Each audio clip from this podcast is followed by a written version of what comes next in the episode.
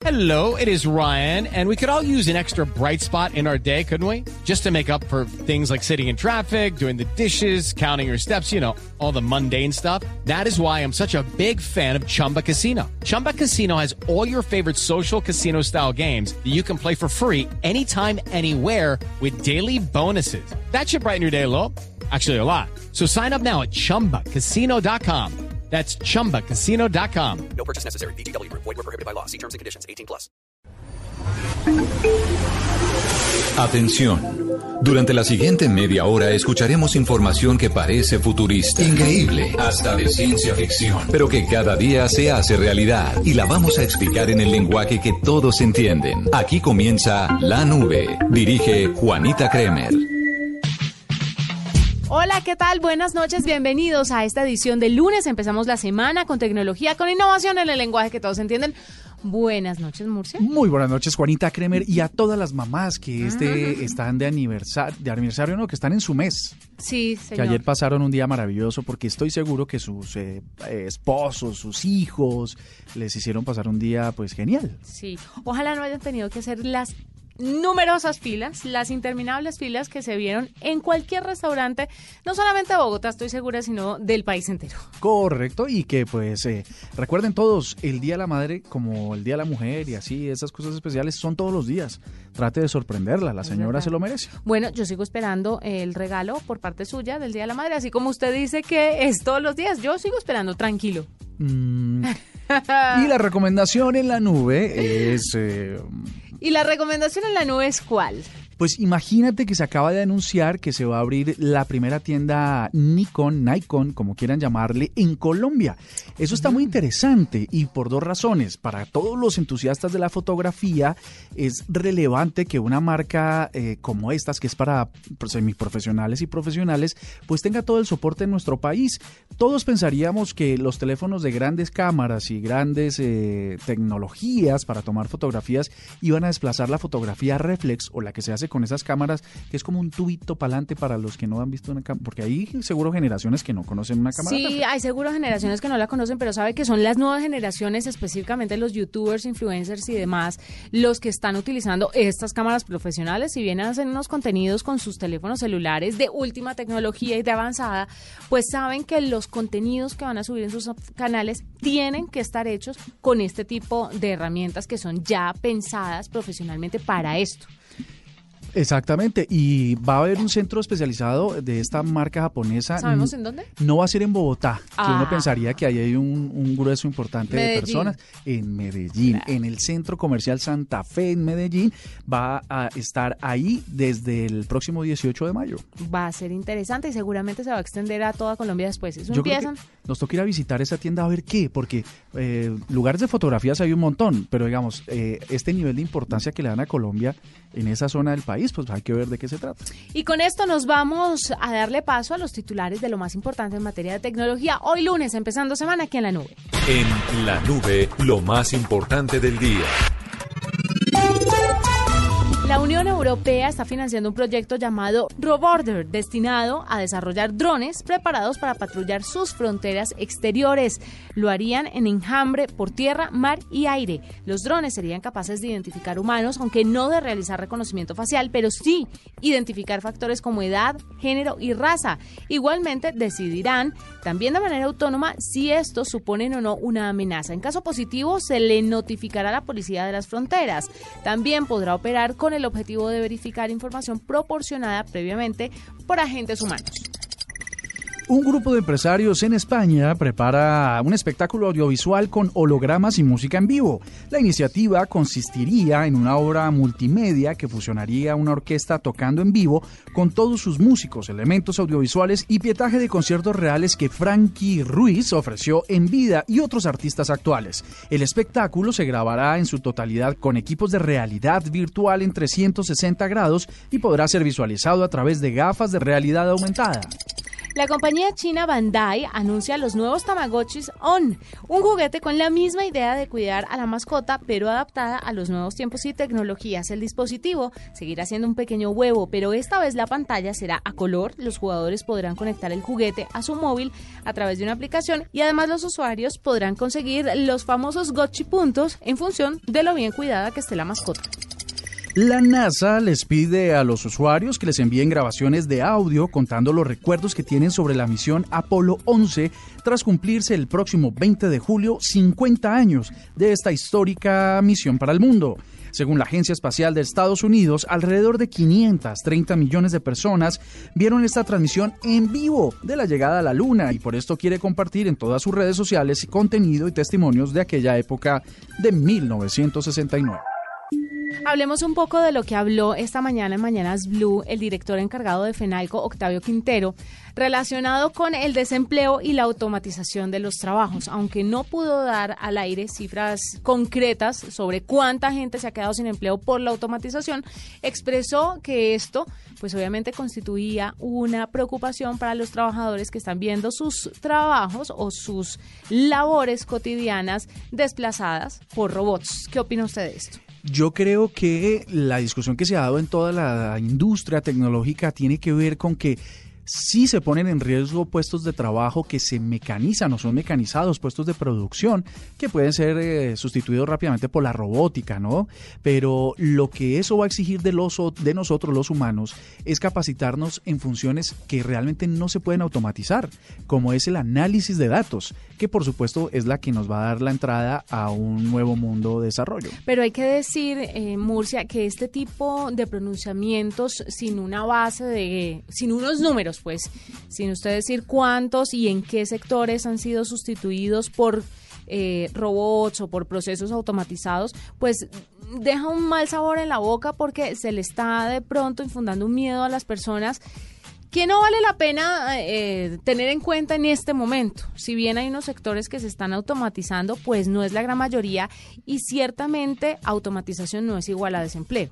¿No? Lo que pasa en todos los casos, lo que pasa es que los profesionales y las personas que están trabajando sí tienen que ver la forma de salir de su zona de confort y empezar a aprender sobre otras formas de trabajar porque eso que están haciendo en este momento lo puede hacer una máquina, pero esas máquinas tienen que ser de una u otra forma manejadas por personas y requiere otras habilidades por parte del trabajador humano. Claro, eh, estoy de acuerdo contigo. Lo que pasa es que en términos de automatización sí se requiere de humanos detrás de la tecnología, pero vas a requerir eh, por cada 10.000 trabajadores uno o dos supervisores.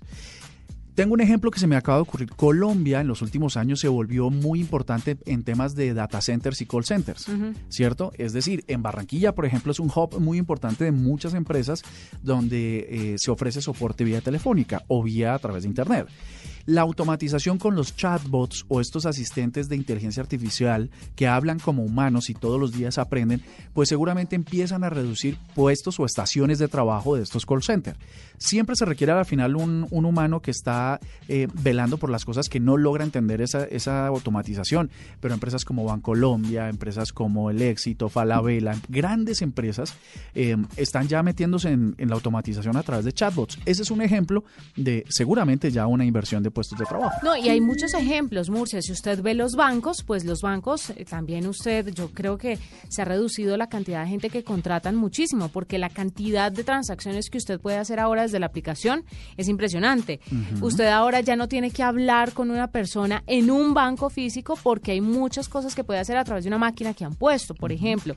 Pero no nos quedemos solamente en los bancos, hablemos de los puestos donde venden comidas rápidas, que también se están automatizando en el mundo entero por ejemplo. Y es muy famoso el tema de McDonald's, que usted ya va en una máquina, pide lo que necesita y el robot le despacha su hamburguesa tal cual la quiere y no necesita hablar con nadie. Pero hay muchos casos en donde usted puede ver cómo se automatizan los empleos, cómo las empresas, por supuesto, están percibiendo más dinero porque no tienen que incurrir en un, en un montón de gastos. Hay un gasto, hay una fuerte inversión de introducción. Sí, Pero luego a largo plazo, pues seguramente ven, eh, ven sus costos reducidos. Mire, Murcia, a propósito de lo que estamos hablando, la noticia hoy, una de las noticias en el mundo tecnológico es que Amazon ya es capaz de empacar sus pedidos sin solo sin un humano. Bueno, Ah, solamente me hay uno que tiene que poner los productos en una banda y los productos se van yendo y ya son robots los encargados de empacar los pedidos de las personas. Amazon ciertamente es una de las empresas más tecnológicas y que más automatiza empleos. Pues eso está interesante porque la verdad es que en el modelo de Amazon recibe miles de productos no solo de sus mismas tiendas, sino de partners, ¿no? De otros comercios, de personas que han montado sus, sus tienditas dentro de Amazon y recibe un montón de mercancía. El hecho de que ya se pueda de manera independiente generar y coordinar toda esa logística, uy, impresionante. Pero igual hay que pensar y hay que tener mucho cuidado con meterle en la cabeza a todas las personas que eh, el trabajo automatizado es necesariamente un desempleo efectivo porque hace falta tiempo, hace falta que toda esta transformación se dé y veamos los humanos cómo se pueden reacomodar y las empresas tienen una cuota de responsabilidad muy grande con esas personas que tienen contratadas. Si bien despedirán un porcentaje, a los otros los tienen que reacomodar, ¿no? Hay un dato, hay un dato muy interesante que obtuvimos de el nuevo presidente de IBM para Colombia, que está recién posesionado, Patricio Espinosa, que decía que en una reunión con varios gerentes de industria hay 150 mil vacantes listas para ser ofrecidas por las empresas de tecnología en Colombia. Pero no hay la suficiente gente capacitada para ocuparlos. Ojo, les voy a repetir la cifra. 150 mil empleos, de los que mejores se pagan, que son los científicos de datos, la gente que estructura programación y tal. Pero en Colombia no tenemos esa, esa, esa mano de obra cualificada. Pues oyentes de la nube, ustedes saben que la automatización se vino encima, como es cierto que le vamos a hacer, pero que hay unos trabajos que se están requiriendo y con mucha urgencia. Científicos de datos, eh, Programadores. hackers, em, diseñadores web. Sí, sí. Hay mucha gente, hay muchos profesionales, pero además eso, eso no solamente pasa en Colombia. Usted ha visto las noticias de cómo, por ejemplo, en Estados Unidos Google y Amazon se pelean los trabajadores de una empresa a otra y se van en función del mejor sueldo, porque es que resulta que no hay en el mundo los suficientes profesionales para cubrir con la demanda que hoy en día la tecnología le ha impuesto al mundo laboral. Entonces, esperemos a ver, las carreras del futuro deberíamos repensarlas, ¿no? Lo que nuestros hijos quieren estudiar, deberíamos ah, tratar nosotros de aprender un poquito sobre lo que está pasando y guiarlos. Y, y decirles, mire, Me por parece- aquí, por eh, allá. Esa recomendación que hace Juanita Kremer me parece que es la mejor de todas y tiene que ver con orientar a los niños desde chiquito con, con la realidad que tiene el nuevo mundo, ¿cierto? Un mundo digitalizado. Porque yo encuentro, por ejemplo, en mi familia, un sobrino que tengo de dos años, que todos los días, todos los diciembres o sus dos, sus dos octubres, perdón, lo disfrazan de policía. Yo, pero ¿para qué lo disfrazan de policía? O sea, desde pequeños los están orientando a, a ciertas situaciones cuando la verdad es que su futuro va a depender de entender y comprender desde pequeño esta realidad. Arroba la nube blue. Arroba blue radio com. Síguenos en Twitter y conéctate con la información de la nube. Pues el día de hoy tenemos a Luis López, él es gerente de Asuntos Públicos para Colombia y Ecuador de Uber. ¿Por qué? Porque Luis López eh, está en el marco del Concordia Summit, que fue hoy durante todo el día y mañana también tendrán otra sesión. Es una cumbre muy importante donde se reúnen gobierno, personalidades internacionales y líderes del sector privado, pues para hablar un poco de lo que nos atañe en este momento, de la tecnología, de la industria, y Uber hace parte importante de este Concordia. Por eso saludamos a Luis para que nos cuente un poco sobre la participación en el Concordia y para que nos diga en qué va Uber, sobre todo con el gobierno. Luis, bienvenido a la nube.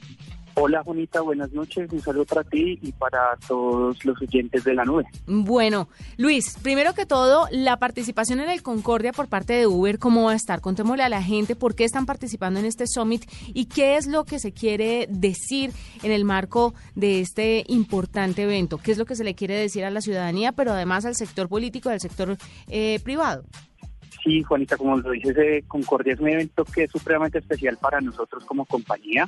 Es un espacio eh, donde una vez más lo que queremos es reiterar la voluntad que desde la compañía en Colombia y desde hace cinco años que estamos acá eh, tenemos de, de llegar a un acuerdo y de poder concretar una regulación que pues ya está presente en más de 120 ciudades alrededor del mundo, traer este mensaje de que estamos listos, estamos preparados y que Colombia pues no se puede quedar atrás en esta revolución de la movilidad y de cómo pensamos las ciudades a futuro.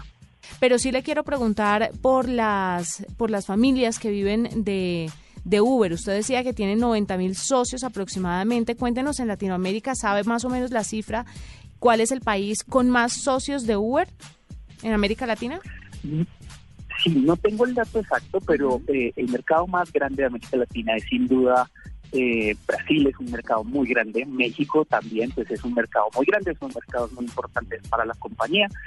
Eh, y estas familias, esto es algo muy interesante, y es que muchos de ellos no realizan esta actividad de tiempo completo.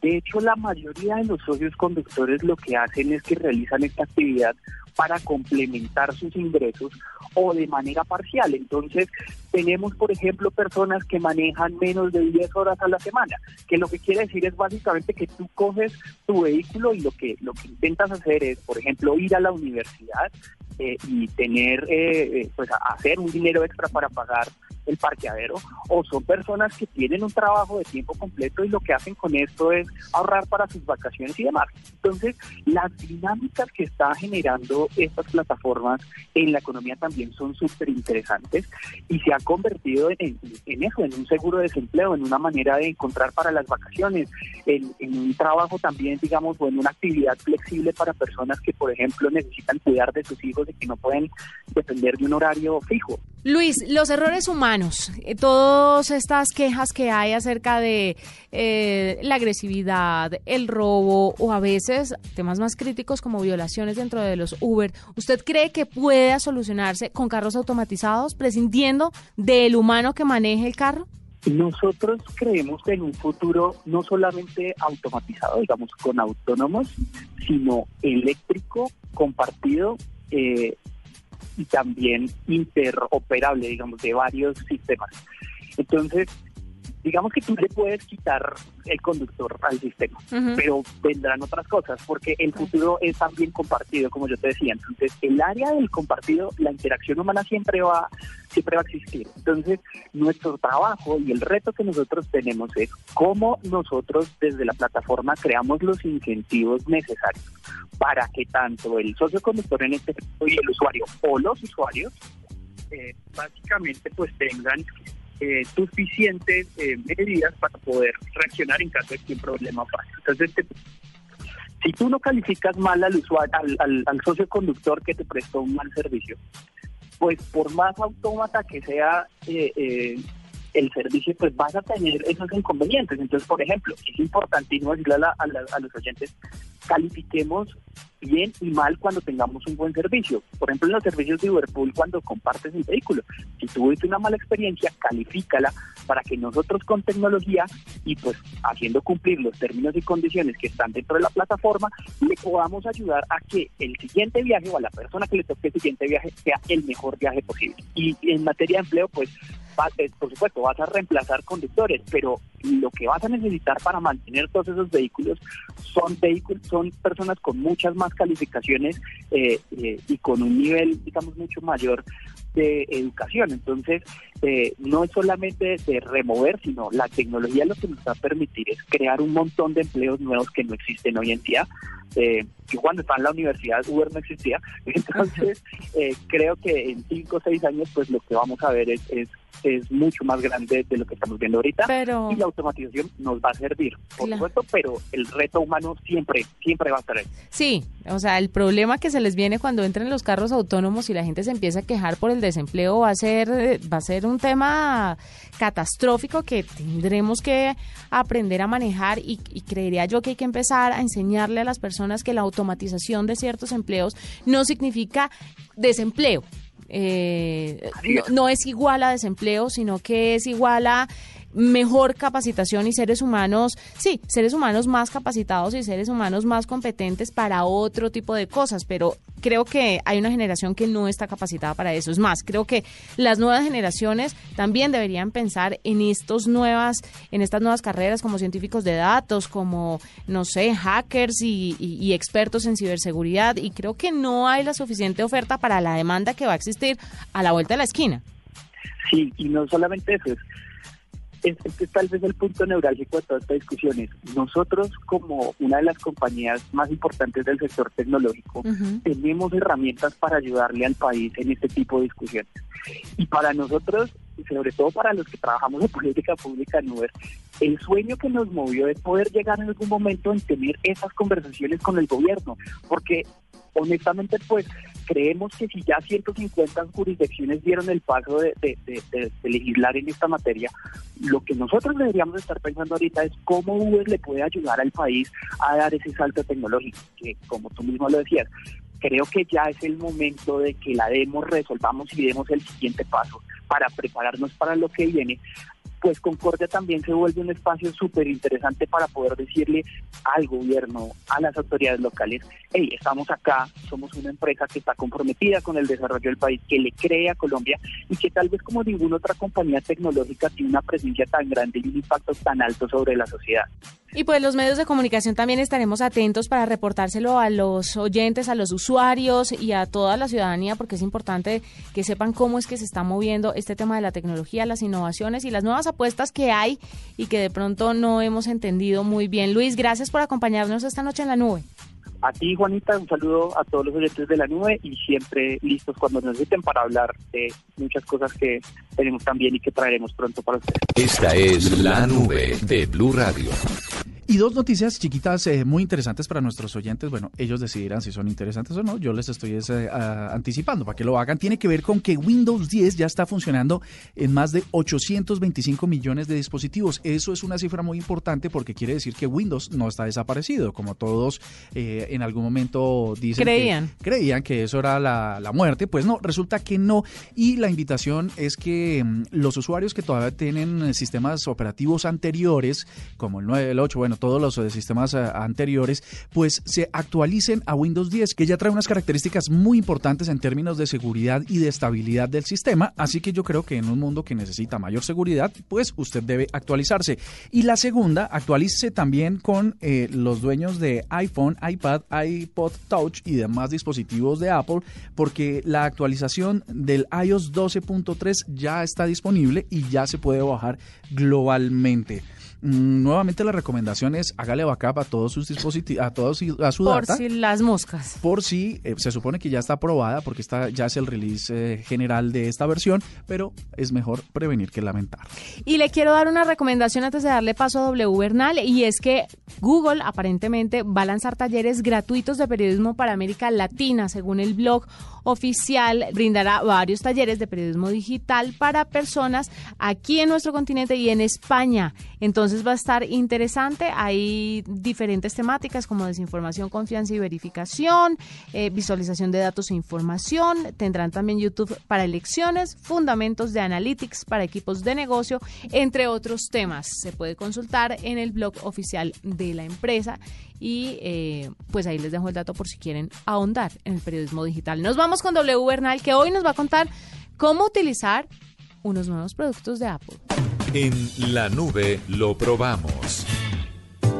Hola Juanita, hola Andrés, hola a todos los oyentes de la nube de Blue Radio. Bueno, hoy quiero contarles que he tenido en las manos el nuevo iPad Air 2019 y es una máquina bastante poderosa sobre todo para la gente creativa, para la gente que tiene como esas inclinaciones para hacer animaciones, para hacer dibujos, es espectacular. Pero les voy a contar qué es lo que pueden encontrar en esta nueva iPad. Pues primero que nada viene con eh, su Smart Connector para que puedan adaptarle el teclado que tienen las eh, iPad Pro, pero este viene con muchos componentes del iPad eh, Pro del 2019 2017. Es como un paso intermedio entre el iPad mini y el iPad Pro. Así que van a encontrar similitudes en el diseño, pero esta máquina es tremendamente poderosa. Se eliminan dos de los altavoces, así que usted no va a encontrar sonido estéreo, pero continúa, como les decía, con el Smart Connector para que puedan adaptarle el teclado y también tiene la capacidad para recibir todo lo que ustedes puedan crear con el Apple Pencil. Si ustedes les gusta escribir, dibujar, diseñar, colorear, todo eso lo pueden hacer gracias a este Apple Pencil. No tiene esa, dima- digamos que dificultad que en algunos aparatos que utilizan lápices eh, se ve como que ustedes hacen un trazo y se demora un poquito en aparecer la imagen en la pantalla. No, gracias a la sensibilidad de la pantalla retina y la compatibilidad con el Apple Pencil es como si estuvieran escribiendo en papel, en serio, es espectacular. El desbloqueo sigue siendo por huella, la pantalla ofrece un mejor color porque es pantalla retina, tiene el famoso True Tone para adaptar el brillo en función del brillo ambiente para que no se cansen si ustedes están trabajando mucho con esta tablet. Eh, el uso del Apple Pencil, como les decía, es muy cercano a la realidad. El procesador, obviamente, tan potente es el que hace que esto se pueda dar sin ningún problema. Se puede dividir la pantalla para que ustedes tengan una tarea en una aplicación y otra tarea en la otra sin perder rendimiento de procesamiento. Es decir, no va a ponerse más lenta ni nada por el estilo. Pueden trabajar en esas dos aplicaciones al tiempo sin ningún problema. Pero como les decía, esto es más para diseño y para profesionales, para personas que quieren trabajar con ella. Así que pues les recomiendo muchas aplicaciones que están disponibles en el App Store que tienen que ver justamente con eso. Por ejemplo, estuvimos probando el Animation Creator. Es una aplicación muy interesante porque lo que le permite a usted es crear dibujos y eh, la aplicación va a empezar a hacerles la secuencia de dibujos que necesitan para poder crear una animación. Por ejemplo, en la demostración viene el Walk Sequence, que es como, como dibujar usted un, pequeño muñequito que puede caminar. Le van a dar todas las indicaciones para que puedan utilizar esta aplicación. Otra aplicación con la que estuvimos probando este iPad eh, Air es la Jigspace. Jigspace es una aplicación en donde vienen precargados varios modelos de realidad virtual. Ustedes simplemente apuntan hacia un lugar plano y escogen el modelo que quieren que eh, eh, les eh, cuente cómo funciona. En ese momento se va a crear un eh, bosquejo de realidad virtual que va a estar parado en el lugar en donde ustedes lo ubicaron y pueden empezar a ver como las presentaciones o la presentación por slides de cómo funciona. Va desbaratando el eh, el ítem que ustedes quieren conocer y les va mostrando su funcionamiento externo e interno. Es una aplicación muy útil para la gente que quiere aprender a través de esta tablet. También puede crear usted mismo esa realidad aumentada mejor con Jig Workshop. Para los que quieren estar organizados gracias a la tablet hay una aplicación muy interesante que se llama Time Page, una aplicación en donde ustedes pueden organizar su calendario de tareas para poder estar al día con cada una de ellas. Como les decía, es una manera muy, muy útil de utilizar esta nueva tablet que para los que estaban pensando que estaban por desaparecer, no es cierto. Esto lo que crea es una puente entre las mini y las pro y hace que sea muy funcional para todos los que les gusta el tema del diseño y, y del dibujo. Como les decía, el Apple Pencil, de verdad la velocidad es descrestante de cómo pueden trabajar con él, cómo pueden colorear con él. La gama de colores es espectacular y ustedes tienen la oportunidad de aprovecharlo para su creatividad. Esto está orientado para la gente más creativa. Así que el cómo se hace del día de hoy es cómo sacarle provecho, cómo sacarle jugo a este nuevo iPad Air 2019. Para la nube fue W Bernal. Que la pasen bien. Chao. Arroba la nube blue. Arroba blue radio com. Síguenos en Twitter y conéctate con la información de la nube. Y la noticia que tiene que ver con toda la humanidad eh, es, por supuesto, de Elon Musk, que acaba de mostrar cuántos satélites pueden caber en el cohete Falcon 9 de SpaceX, que va a llevar al, al espacio o a la órbita 60 de los satélites que van a dar internet a, a los lugares más recónditos del planeta. Porque se espera que sean 12.000. El proyecto es de 12.000 satélites. Piensa lanzar 4.425 de aquí a unos añitos, unos tres años. Y estos 60 son como un demo. Ahí a ver si se encajan, si no se encajan, si sí se puede, si no se puede. Porque ya tiene el diseño final. Pues la verdad es que ya se hace realidad esta, este proyecto. Van a orbitar entre 1100 y 1300 kilómetros de altura desde la superficie de la Tierra. Estos son dos prototipos que básicamente van a proveer de una conexión de alta velocidad vía satélite a los humanos. No, la verdad es que Elon Musk quiere revolucionar, no solo moviéndonos de forma automatizada, sino además conectándonos a todos a Internet. Usted sabe que una empresa inglesa que ya lo está haciendo, ¿no? Y además sabe que Jeff Bezos también lo tiene planeado, solamente que él no tiene los permisos. Musk empezó primero y empezó a pedir los permisos que le dieron en mayo del año pasado. Yo lo que creo es que Elon Musk lo hace más fácil porque tiene una compañía que tiene, que tiene una carrera espacial. Pero, Pero, por Jeff ejemplo, Bezos Facebook- también. Ah, no, y Por ejemplo, Facebook y Google, Google eran que han con- lanzado satélites. con globos aerostáticos. Sí, han hecho mil y le, seguramente les cuesta mucho más trabajo, pero eh, Elon Musk y Jeff, Jeff Bezos, Bezos. por supuesto, tienen una infraestructura. Jeff Bezos tiene un negocio de satélites. Sí, claro, los va a empezar, son tres mil y pico de satélites que empieza, que piensa poner dentro de poquito. Usted sabe que él tiene su línea aeroespacial, ¿no? Él tiene su Lucas también. Entonces, bueno, estos dos lucas. grandes Y es mucho más mesurado que Elon Musk, por lo que creería yo le va a ir un poco mejor. Me preocupa es gratis, ni un balazo. ¿Por qué nos están dando internet gratis? ¿Cómo se va a retornar esa inversión? Porque es que son 10 mil millones de dólares invertidos, por ejemplo, en este Starlink de Elon Musk. Yo creo que ellos eh, finalmente lo van a cobrar, pero van a ofrecer a los mismos precios de hoy una tecnología que es eh, mucho más eficiente y mucho mejor que la de conexión de cables de hoy, que a veces usted se queda ahí con viendo una película, mientras que si es de satélite siempre va a estar funcional. Bueno, nos vamos con la palabra de hoy en este glosario para cerrar la nube. GPS, VPN, streaming, interfase. Si no sabes qué significan esos términos, la nube te los explica en el lenguaje que todos entienden. Protocolo, IP, el glosario. La palabra es e-commerce. Muy pertinente porque esta semana tenemos que hablar sobre esto. El e-commerce son todas las transacciones de compra y venta que se hacen a través del comercio electrónico, a través de Internet. Esto incluye a los retailers, que son los grandes negocios tradicionales de ventas de productos de consumo que lo trasladan a Internet o a aquellos nativos digitales como Dafiti, como Linio y otros más. Incluso usted mismo cuando hace ventas a través de Instagram o de Facebook. Nos vamos, fue un gusto acompañarlos. Nos encontramos mañana con más tecnología e innovación en el lenguaje que todos entienden. Chao, chao.